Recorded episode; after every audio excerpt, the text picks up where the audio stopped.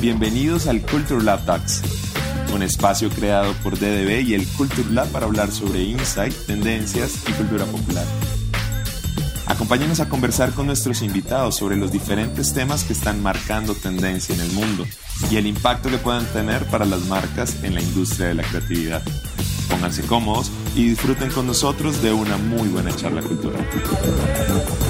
Hola a todos, bienvenidos a una entrega más de Culture Lab Talks, el podcast donde exploramos la cultura, hablamos de tendencias, de insight, de lo que está pasando allá afuera en la calle y cómo las marcas y la creatividad que trabaja con nosotros, la creatividad publicitaria de comunicación, las grandes ideas, pueden llegar a entrar a jugar en estas dinámicas culturales. Esta es nuestra tercera entrega. La entrega pasada tuvimos eh, a dos invitados muy especiales. Desde España tuvimos a José María Roca y desde Guatemala a Julián Núñez, que es el director general creativo para EDB Centro. Y estuvimos hablando muy amenamente del capitalismo suave, ¿no? De esta resignificación de lo que tradicionalmente se conoce como capitalismo y cómo las marcas entraban a jugar ahí. Esta, esta entrega tiene un par de invitados de nuevo muy especiales eh, que se los va a presentar ahora mismo. Le quiero dar las gracias y, las gracias por el espacio y la bienvenida a Juan Carlos Ortiz, presidente de DDB Latina. Y bueno, creo que muchos ya de nosotros tienen todas las credenciales de Juan Carlos. Juan Carlos, bienvenido. Muchísimas gracias por tu tiempo y tu espacio para Culture Lab No, a ustedes muchas gracias por la invitación y muy contento de estar acá y bueno, maravilloso, siempre compartir es la esencia de la vida, entonces un placer estar acá con todos ustedes. Buenísimo. Y de parte de DB Centro Guatemala tenemos a otro presidente, tenemos al presidente de DB Centro, Manuel Madrid. Muchísimas gracias, Manuel, por aceptar nuestra invitación y compartir el espacio con nosotros. Hola, muy buenos días a todos. Muchísimas gracias. No, la verdad es que es un honor poder compartir aquí con Juan Carlos y contigo, Dani. Eh, realmente eh, en las conversaciones es donde se logran acuerdos, se logran muchas cosas, así que muy contento de estar aquí. Buenísimo, muchas gracias. A mí me gusta hacerle una pregunta a los invitados, porque este es el podcast de la cultura, ¿no? Un poco y, hablar de todo lo que pasa ahí. Y la pregunta que siempre les hago al inicio es, ¿qué es lo más raro que se han encontrado en otras culturas? Ustedes probablemente han trabajado con infinidad de, de mercados, de culturas, y todos nos encontramos que esta palabra no significa lo mismo en otro país, esta cosa no significa lo mismo, o hay como ciertos choques culturales. ¿Qué, se han encontrado ustedes a lo largo de su carrera que dicen, esto no me lo esperaba, esto me sorprendió, esto es rarísimo eh, dentro de otra cultura? Manuel. Buena pregunta, Dani. La verdad es que te, diría que para mí eh, uno de los temas en los que me, he encontrado con muchas sorpresas y es una de mis pasiones también es eh, la gastronomía. En la gastronomía te encuentras con cosas que por lo general culturalmente hablando no estás preparado para o te pone retos a, probar nuevas cosas. Eh, y por lo general, eh, quienes me conocen saben que cada vez que viajo, busco cabalmente esos temas específicos que tienen que ver con la gastronomía, porque uno aprende muchísimo de la cultura a través de la comida de, de los países o de las, de las regiones, ¿verdad?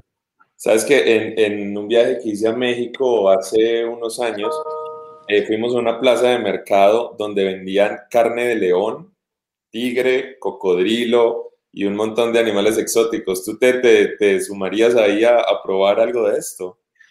Pues mira, me tocó probar, eh, puede sonar eh, un poco duro, pero me tocó probar sesos de mono en India. sin, sin saberlo, eh, pero abierto a las posibilidades de lo que me tocara comer. Así que eh, creo que la vida es de experiencias y es de romper un poco de paradigmas eh, a los que estamos acostumbrados y, la comida te lo permite, ¿verdad? Total. Juan Carlos, ¿qué te has encontrado tú en tu, en tu experiencia cultural, multicultural? Mira, me he encontrado la vida. Y la vida es eso, esa es la riqueza de las cosas. Yo escribí unos libros que se llaman cortos, escritos desde un avión y viajando a 30.000 pies de altura. Y muchas de las historias que hablo en corto son historias culturales. había, hay un escritor que es uno, de mis escritores favoritos que se llama Ernst Cassirer, que define al hombre como, al ser humano lo define como el hombre cultural, el animal cultural. Define al hombre como el animal cultural. Y creo que es una de las definiciones más inteligentes que he visto en la vida. Porque finalmente la riqueza de la vida es absolutamente toda esa variabilidad, toda esa sorpresa que puedes encontrarte de un lugar a otro. Y eso de, alguna manera es como la riqueza mayor de lo que tenemos y yo me considero un gran observador de la vida y de la cultura. Eso me, me, llena de vida. Por eso cada vez que viajo hago como un proceso de mímesis y trato de actuar como un local donde voy. E historias tengo millones. Por eso en este, en este libro corto hay muchas de esas. Te cuento una muy rápida y es... Eh, estando una vez en el Líbano, en el país el Líbano, lanzando un detergente para Procter Gamble, empezamos a crear campañas para el detergente y todas las campañas que hacíamos fracasaban era fracaso tras fracaso en los testeos. Y decía, pero ¿qué pasa? Si esta, este modelo ha funcionado en miles de países eh, y fraca y otra vez y volvíamos a testear y nada. Cuando de repente nos dimos cuenta que simplemente este era un detergente con un nombre global que se utilizaba en todos los países del mundo igual. Y nos dimos cuenta que el detergente tenía como nombre el primer ministro de Israel en ese momento, que era obviamente una relación cultural de odio entre esos dos países y que hiciéramos lo que hiciéramos, la campaña que saliera con ese nombre de producto jamás iba a pasar nada. Entonces, es, fue el único país del mundo donde ese detergente cambió de nombre, porque había una barrera cultural. Esa es la riqueza del mundo, esa es la riqueza del planeta y, y hablando de todo nuestro nuevo posicionamiento como DDB, eso es unexpected, es la riqueza de la vida cotidiana, de la cultura. No, buenísimo, increíble, de verdad, porque sabemos a qué detergente te estás refiriendo. Y podemos seguir, te puedo seguir contando historias, pero haríamos un programa solo de eso, entonces. Solo historias culturales. vamos, a hacer, vamos a hacer un podcast de eso. ¿Ah? Creo que es bien interesante hacer un podcast de historias culturales de Juan Carlos Ortiz. Me, parece, me parece súper, súper interesante porque eso, eso, es lo que nosotros tratamos de hacer, ¿no? Al final del día, conectar con la gente, ser relevante en la vida de la gente. Y si no entendemos qué es lo que está moviendo, las dinámicas culturales que hay alrededor, pues es mucho más difícil, ¿no? Em, en, este, en esta entrega del podcast eh, vamos a tocar un tema muy actual que está pasando ahorita en, en algunos países y, que me gustaría que lo habláramos desde la perspectiva también, desde las también de las personas, ¿no? Eh, y es este, este resurgimiento de, de, la protesta social y el rol de las marcas en todo este ambiente, ¿no? Ah, estamos viendo cómo desde ya años, algunos años atrás, viene todo este resurgimiento social. Eh, muchos medios hablaban de la primavera latinoamericana, ¿no? Que salió primero Chile, no, no estoy seguro si fue primero Chile, pero estuvo Chile, estuvo Bolivia, estuvo Colombia, luego nos topamos Ecuador, ¿verdad? Sí, sí. Ecuador también. Y nos topamos una pandemia, una pandemia que nos encerró a todos, y aún así eh, vimos como la primera, y, si, no, si, si, mal no estoy, la primera protesta en torno a la pandemia fue Black Lives Matter en Estados Unidos, que es la primera vez que la gente se moviliza a pesar del miedo que tiene eh, con, con, la pandemia, porque estábamos enfrentando algo muy nuevo. Eh, ¿Ustedes qué creen a qué se debe puntualmente esto, este resurgimiento de protestas sociales, estos ánimos tan caldeados, que no está pasando solamente en un país, sino que estamos viendo cómo se mueve eh, en diferentes latitudes? ¿Quién quieres que conteste primero? ¿Manuel? ¿Juan Carlos? Tú decides, Daniel. ¿Tú Juan Carlos, vamos. vamos.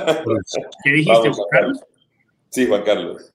Bueno, mira, lo primero que quiero decirte es, nosotros empezamos a hablar desde hace unos años atrás de un efecto en el mundo desarrollado por esta revolución digital, porque esto va acorde a cambios culturales. Hace unos seis, siete años se creó a, a, través del Foro Económico Mundial, se declaró algo que se llama la Cuarta Revolución Industrial. Y esta Cuarta Revolución Industrial tiene que ver con la afirmación de un cambio radical en el planeta en su comportamiento, a nivel político, a nivel económico, a nivel de comportamiento humano y a nivel social. Y eso tiene que ver con la revolución digital por este aparatico con el cual estamos hablando ahorita, que es la telefonía. Entonces, a partir de ese punto, indudablemente empiezan a gestarse cambios de comportamiento muy fuertes. Nosotros empezamos a hablar en DDB, y Manuel lo conoce desde que lo lanzamos como concepto muy fuerte, uno de los productos de eso, que se llama el efecto cardumen. Cómo el comportamiento humano ya pasa de ser un comportamiento donde normalmente la credibilidad te la daban los medios tradicionales o las instituciones o los gobiernos. Y resulta que ahora el gran comportamiento gira alrededor de un comportamiento natural, que es el cardumen. Y piensa en un cardumen. Un cardumen se mueve, ves todos los pececitos y de repente se mueven todos a la derecha, o suben todos, o bajan, o se, se, dividen y vuelven y se juntan, pero lo hacen de una manera absolutamente sincronizada. Y si te has dado cuenta, ese cardumen no tiene ningún pez líder que le esté diciendo a los otros, todos para arriba. El cardumen funciona en la conectividad de cada pez mirando el pez de al lado, en una credibilidad absoluta en esa coordinación. Pasa lo mismo hoy con la humanidad y a través de esta revolución industrial que es la telefonía celular. Eh, la revolución digital, llamémoslo así. Y es que indudablemente ya se vuelve el peer, el factor número uno, o sea, tu persona de al lado, tus amigos, tus conocidos los factores más importantes de credibilidad, más que las instituciones tradicionales. Entonces, en vez de pensar verticalmente, empiezas a pensar horizontalmente. Y eso es un efecto de lo que está pasando en el mundo, hace ya unos años atrás. Y todas estas primaveras, la primavera árabe y lo que está pasando en Latinoamérica y lo que pasó en Estados Unidos con Black Lives Matter, todo es un producto de ese efecto cardomeno, de ese nuevo comportamiento humano. Pero ese comportamiento humano, y ahí va mi segunda parte, obviamente ha tenido este último año y medio una exponencialización aún más fuerte, porque indudablemente la pandemia ha generado lo que yo denomino un proceso de sensibilización muy alto en las personas. Todos nosotros nos hemos sensibilizado de una manera única, porque lo que ha pasado este año y medio no pasaba en la humanidad hacía 100 años. Entonces, la primera generación en 100 años que está viviendo esto es muy complejo. Y se, se, se sensibiliza uno y por lo tanto la sociedad se polariza. Y esa polarización tiene que ver con dos elementos, a mi gusto. Uno es un tema indudablemente de salud. La gente teme por su salud y teme por su economía. ¿Qué está pasando? ¿Tendré dinero para vivir? ¿Podré sobrevivir? El mundo está, está entrando en un proceso difícil. Y segundo, me enfermaré o alguna familiar mío se enferma. Esa sensibilización ha alterado la potencia de este efecto cardumen y obviamente le dado un nivel de credibilidad a las redes demasiado alto. Y ahí entran todos estos jugadores muy fuertes, que son, yo lo denomino el fondue de queso. Todos los quesos están ahí juntados y termina siendo un solo queso cuando tú lo calientas y ya no puedes distinguir qué queso es cada cual. Entonces hay quesos del soñador, está el queso de los románticos por un mundo mejor, pero está el queso también de los políticos oportunistas y está el queso también de los malandros que están tratando de generar caos y destrucción. Se mezclan todos los quesos y se prepara un fondue. Entonces, la importancia es poder entender cómo controlas o cómo manejas un fondue cuando los quesos se han mezclado todos. Y eso para mí es muy interesante, pero es un producto de efecto cardumen. Y ahí las marcas han adquirido un rol muy importante. Esa es la introducción, Manuel. Si quieres, sigue y después seguimos con eso. No, pues eh, al final del día tú tienes, eh, has puesto el contexto muy bien, ¿verdad? O sea, la conectividad que tenemos hoy por hoy nos permite de una u otra forma eh, lograr esa conexión, eh, no solo con, con, las personas que tenemos cerca, sino con lo que estamos viendo alrededor del mundo. Eh, y sí, clarísimo que eran cosas que antes no se veían, no estábamos tan expuestos a todas estas situaciones de una forma tan rápida, tan, tan vivencial, ¿verdad? Porque vemos lo que está sucediendo y, y, nos, y vemos lo de verdad, Manuel, y lo de mentira. Porque que se, que se mezclan también en fondue, cosas verdaderas, pero cosas fake. Entonces, el enredo es total. Totalmente de acuerdo. Y, cabalmente, entonces, eh, ante, ante la imposibilidad, como, como veíamos durante este tiempo de pandemia, en donde no podía salir, en donde, eh, como tú decías, un miedo a si me voy a contagiar, a un miedo a si voy a perder el trabajo, si voy a tener para comer, eh, viviendo en, circunstancias eh, totalmente distintas a las que estábamos acostumbrados, en, estar en, espacios reducidos, pero a la vez ver también todas esas situaciones en donde se esperaba mucho de, muchas personas o termina siendo como, como un, proceso en donde, como tú dices, eh, se junta una mezcla de situaciones para que al final del día no se distinga si estoy hablando de, de mi salud o si estoy hablando de la economía o si estamos hablando de las decisiones que se tomaron políticamente, un sinnúmero de situaciones, ¿verdad?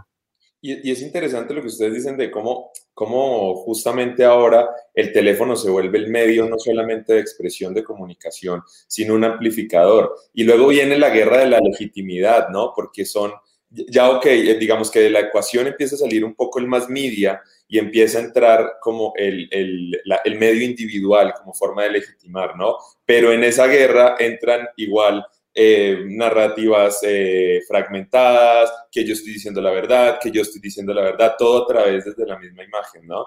Y eso básicamente se da un poco por lo que decía Edelman hace, hace unos meses, tal vez creo yo, esa crisis de, de, confianza con la institucionalidad, ¿no? Creemos que todo lo que está allá, todo lo institucional, tiene un plan malévolo, no le creemos, no, no estamos de acuerdo con ello y empezamos a crearle al de al lado. Eh, como, como decía Juan Carlos hace un momento, en ese, o en ese territorio tan minado de la institucionalidad, ¿cómo entran las marcas? ¿Cuál es el rol de las marcas a jugar ahí en, en, en este contexto?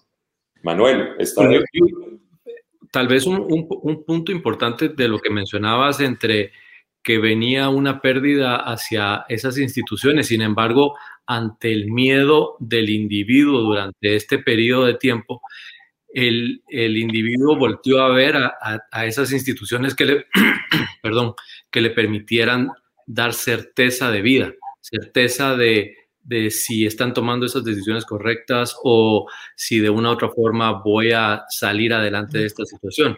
Entonces, creo que es el punto importante sobre, sobre lo que hago e, e, este énfasis es porque como individuos muchas veces necesitamos de, esa ayuda o de esa visión que nos amplifique a poder tomar mejores decisiones. Y ahí es en donde las marcas pues juegan un, rol importante. Eh, todos estamos, pues los que estamos aquí, eh, vivimos eh, pensando en, en, cómo logramos los objetivos de nuestros clientes y cómo logramos estar en la mente de las personas. Y lo habíamos estado durante mucho tiempo trabajando a través de ese posicionamiento.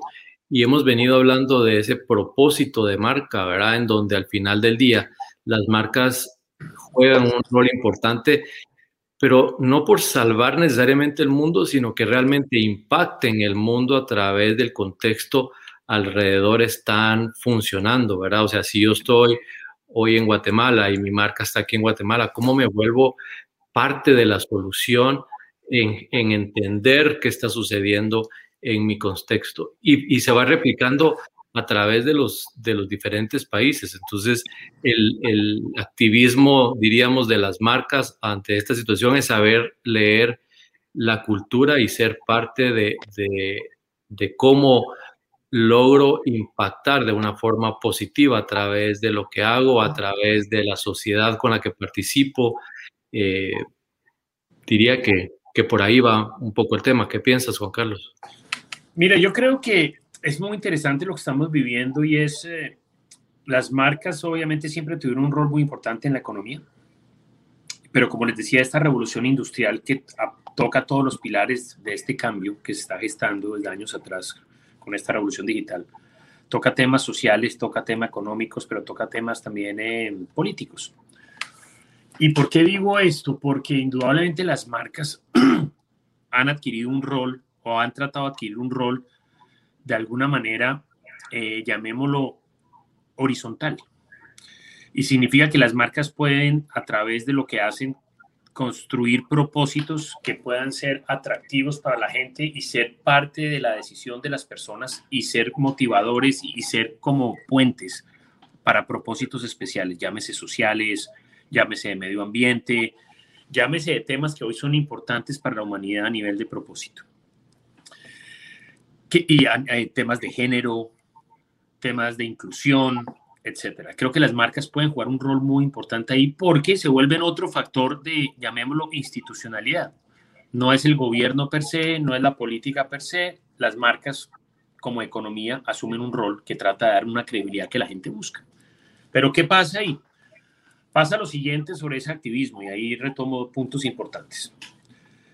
Estos procesos indudablemente han gestado una gran diferencia en el mundo cuando usted trata de hacer propósito entre el decir y el hacer. Muchas marcas asumen propósitos diciéndolos, pero decir un propósito no es tener un propósito.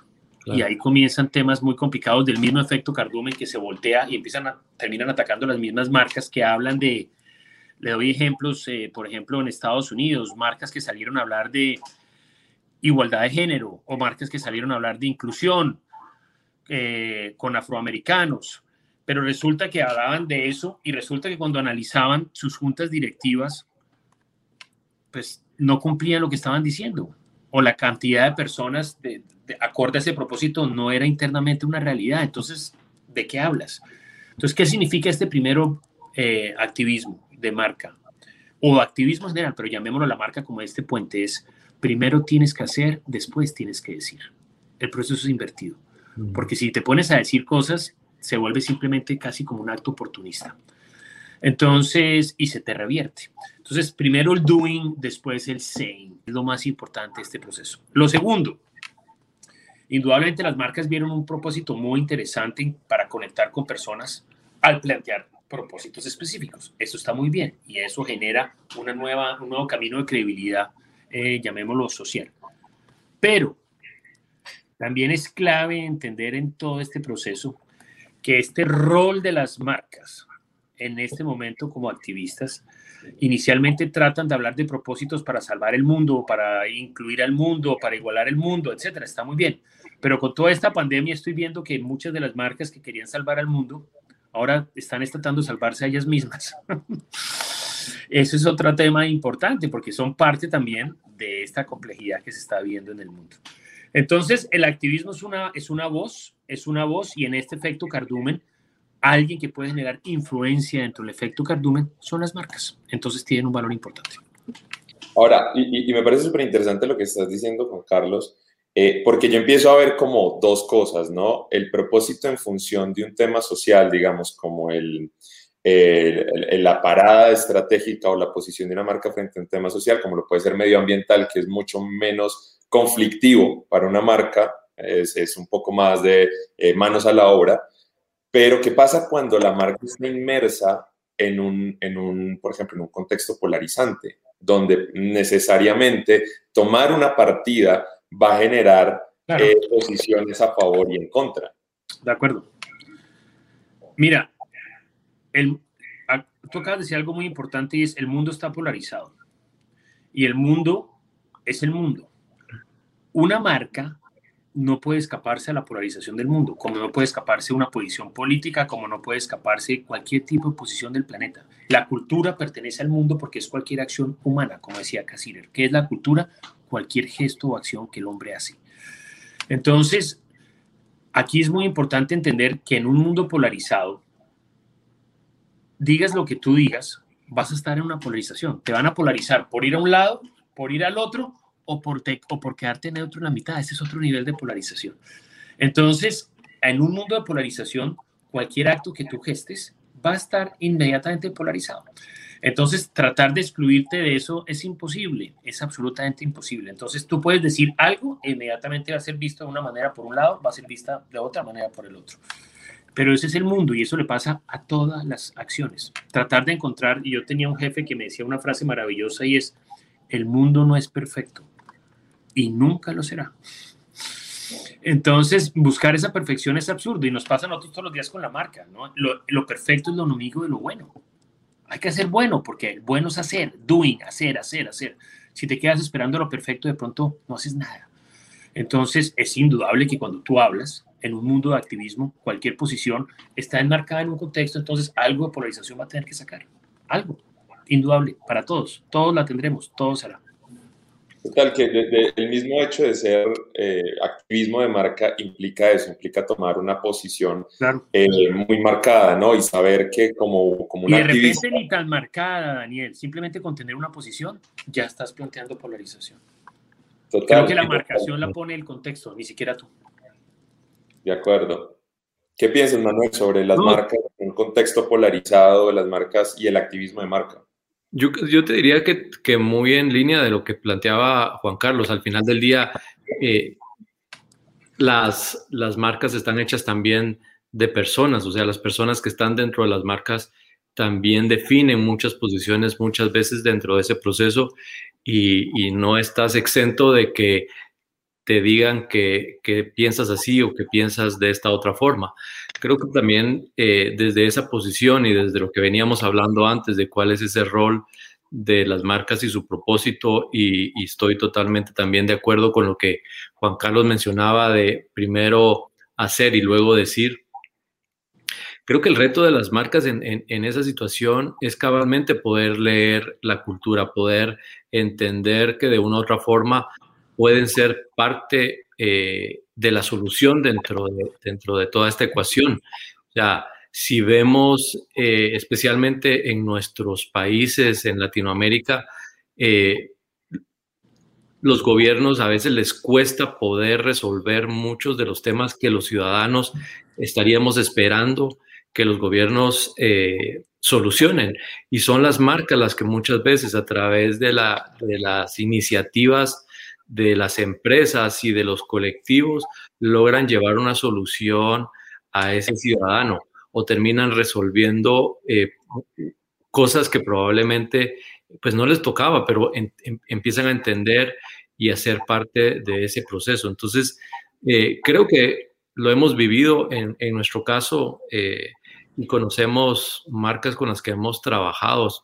Tú, tú, sabes, Banco Industrial en Guatemala eh, en los diferentes momentos que de una u otra forma hemos tenido como, como eh, situaciones de país, pues más allá de, de, definir su posición, lo que logra es levantar el ánimo de las personas para lograr eh, salir adelante, para de una u otra forma poder gestar situaciones nuevas y no quedarnos encerrados en, en ese momento entre si estoy de este lado o del otro lado, porque eh, como, como bien lo platicábamos antes, eh, estamos viviendo en ese, en ese estado de polarización continua.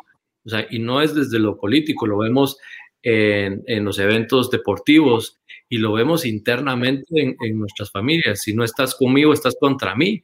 Y eso de una u otra forma eh, es parte del rol que las marcas están jugando. Entonces, sí, haces parte de estar en una posición, pero a la vez sí puedes entender esa cultura y, y, y en algún momento hasta ser un mediador para lograr eh, salir de, de, ese enredo en el que nos encontramos, pues podría ser interesante, ¿verdad? No, total. Y, y un caso que todos conocemos, que es muy famoso y que personalmente me gusta mucho, es el de Nike con Dream Crazy de, y Colin Kaepernick, ¿no? Colin Kaepernick, que es Nike se, tiene una postura, la marca, eh, incluso que se podría decir hasta antigubernamental y la posición pues del, del presidente Trump en su momento, ¿no?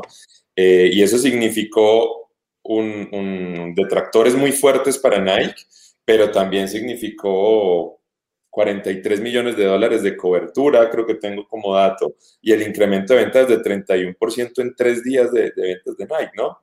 Y es una posición, o sea, al final del día tomar es una decisión difícil porque eh, marcas trabajan con gente, pero también con, con sus departamentos financieros, ¿no? Y cosas que sabes que van a impactar directamente es duro.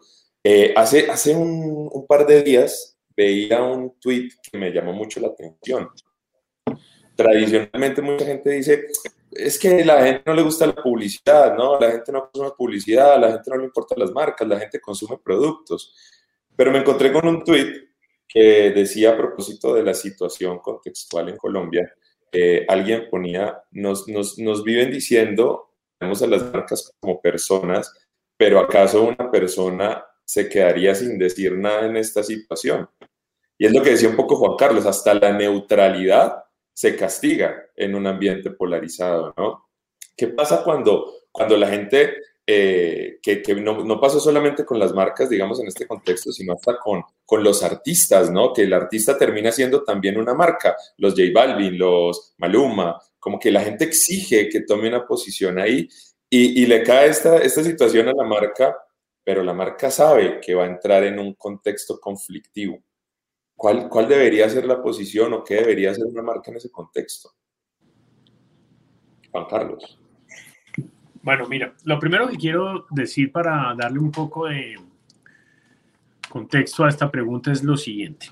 Estamos viendo una de tal vez la mayor, la era de mayor tecnología en la historia de la humanidad. Sin duda alguna estamos en un momento de altísimo nivel tecnológico, tecnología para todas las personas, al que la gente tiene asequibilidad.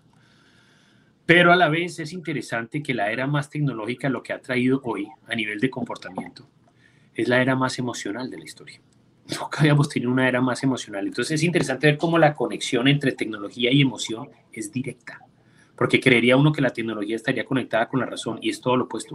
La razón pasó al fondo de las razones por las cuales tú tomas una decisión. Ya nadie toma decisiones por razón. Todas las decisiones son emocionales y más que nunca. Nosotros lo denominamos la ventaja emocional. Las marcas tienen que tener ventajas emocionales. Cuando tienen ventajas emocionales, conectan. Tú acabas de decir algo muy importante y es las marcas, cuando tú tomas una posición, como la puede haber tenido Nike o la toma cualquiera, en el fondo lo que está gestando es una consolidación emocional de amores y de odios. Pero es emocional, es emocional. Ya nadie va a tomar un Nike por un efecto racional que yo creo que el 2.3% de la capacidad de, de, su suela que hace que mis... Es emocional o, o lo amo o no lo amo. Eso es como Mermaid, como la campaña que hacemos en DB Inglaterra de lo amas o lo odias. Y es, esa es la realidad de este mundo. Entonces, cualquier posición es emocional. Y eso genera fervientemente más creyentes o más detractores. No importa lo que sea, pero más. Y eso indudablemente pone a las marcas en una posición interesante como marcas y a las personas como marcas y a las marcas como personas porque indudablemente la emocionalidad es la que genera la decisión de las acciones. Y eso ha hecho que artistas traten de buscar posiciones, que todo el mundo exija, porque en el fondo o son marcas vistas como personas o son personas vistas como marcas. Y esa es una realidad, pero vuelvo al mismo punto. Eh, la gente al tomar una posición en este mundo genera es consolidaciones emocionales. Punto. Es eso. Para bien o para no bien. No existe nadie en el mundo con una consolidación emocional del 100%, porque no existe, no puede ser. Eh, por eso existe la dialéctica, siempre hay dos elementos. Y esa es la realidad. Lo importante es que esta consolidación emocional sea una consolidación emocional para el bien. Tú estás en toda democráticamente en la razón de decidir si algo te gusta o si algo no te gusta. Eso es válido, es espiritualmente positivo, más no destruir ahí es otro lenguaje y ahí es otro proceso que se ha malinterpretado con toda esta línea de, cosas que vienen sucediendo. Esa es otra línea. Entonces, yo amo las ventajas emocionales, amo, amo las competencias emocionales, son válidas, son potentes, dan dinámica a la vida, más no las destructivas, que es otra película. Sí, y, te diría que, me quedo con esa, esa última parte eh, que decía Juan Carlos, ¿verdad? Eh, al final de, la parte buena de, lograr efectos positivos dentro del proceso, porque eh, el hecho de que una marca tome un rol y sea parte de, por lo general lo, lo, está haciendo desde la perspectiva de hacer cosas buenas. Es el sentimiento de la persona la que lo lleva a decir, no estoy de acuerdo con esta marca, con lo que está haciendo. Entonces, eh, creo que es, importante definir eh, o entender esa parte.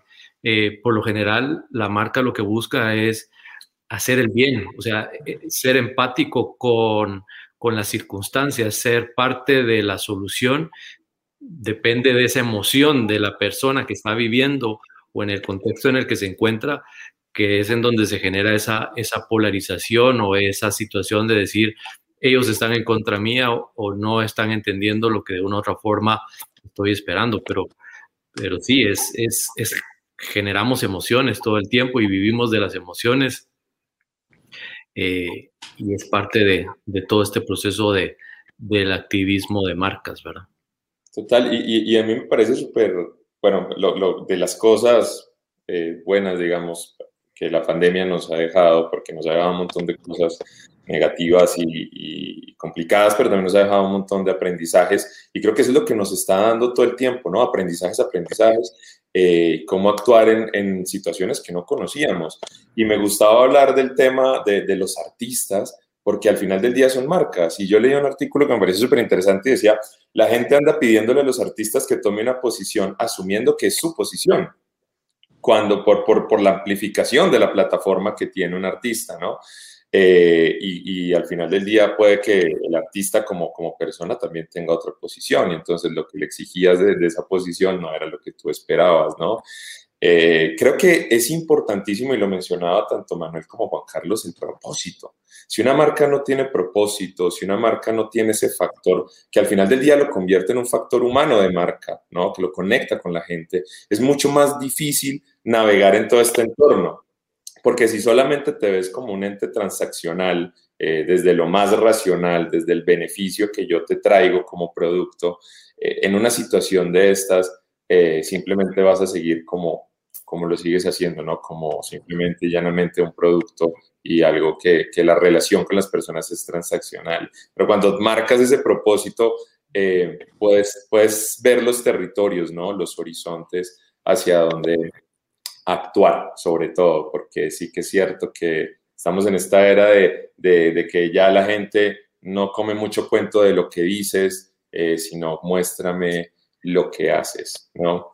Eh, este tema es interesantísimo, eh, lastimosamente se nos está acabando el tiempo. Yo agradezco muchísimo tanto a Manuel como a Juan Carlos por el tiempo que nos han dado. Es, esto es seguramente un tema que eh, una vez normalizadas las cosas, deberíamos sentarnos a hablar con un whisky, con el trago que quieran y, sacarle mucho porque creo que todavía hay mucho aprendizaje, ¿no? Todavía hay un camino que hay que mirar la cultura, hay que mirar lo que está pasando eh, y sacar los aprendizajes para, para seguir mejorando, tanto nosotros como industria, como ayudar también un poco a mejorar eh, la sociedad. Muchísimas gracias. Muchísimas gracias, Dani. ¿no? Y, la verdad es que con muchísimo gusto podemos seguir hablando de estos y de muchos temas que son fascinantes, especialmente eh, poder conectar es parte de, lo que hacemos todos los días. Muchísimas gracias, Manuel. Juan Carlos, a ti también el, agradecimiento. Sabemos que tu agenda es súper apretada. Sacaste tiempo para que pudiéramos hablar de estos temas tan interesantes y también tener tu visión eh, es, es, muy buena. Así que muchísimas gracias. No, a ustedes muchas gracias por la invitación, muy agradable, muy cómodo y me sentí, bueno, y este es un tema apasionante porque tú hablabas de, y siempre quiero cerrar con esto, y es que para qué sirve la publicidad, y es, yo siempre digo lo mismo, es yo no creo en la publicidad que parece publicidad, yo creo en la publicidad que parece vida, y esa es la que conecta con la gente. Buenísimo. Buenísimo. Muy, muy buen cierre, Juan Carlos. Gracias. Bueno, a todos ustedes, muchísimas gracias por acompañarnos una vez más en otra de las entregas de Culture Lab Talks. En la siguiente entrega vamos a tener invitados sorpresas especiales, vamos a hablar con unos invitados que no se imaginan. Entonces los esperamos la próxima semana y bueno, muchísimas gracias también por acompañarnos. Muchas gracias. Cuídense mucho. Suerte y saludos, que estén muy bien.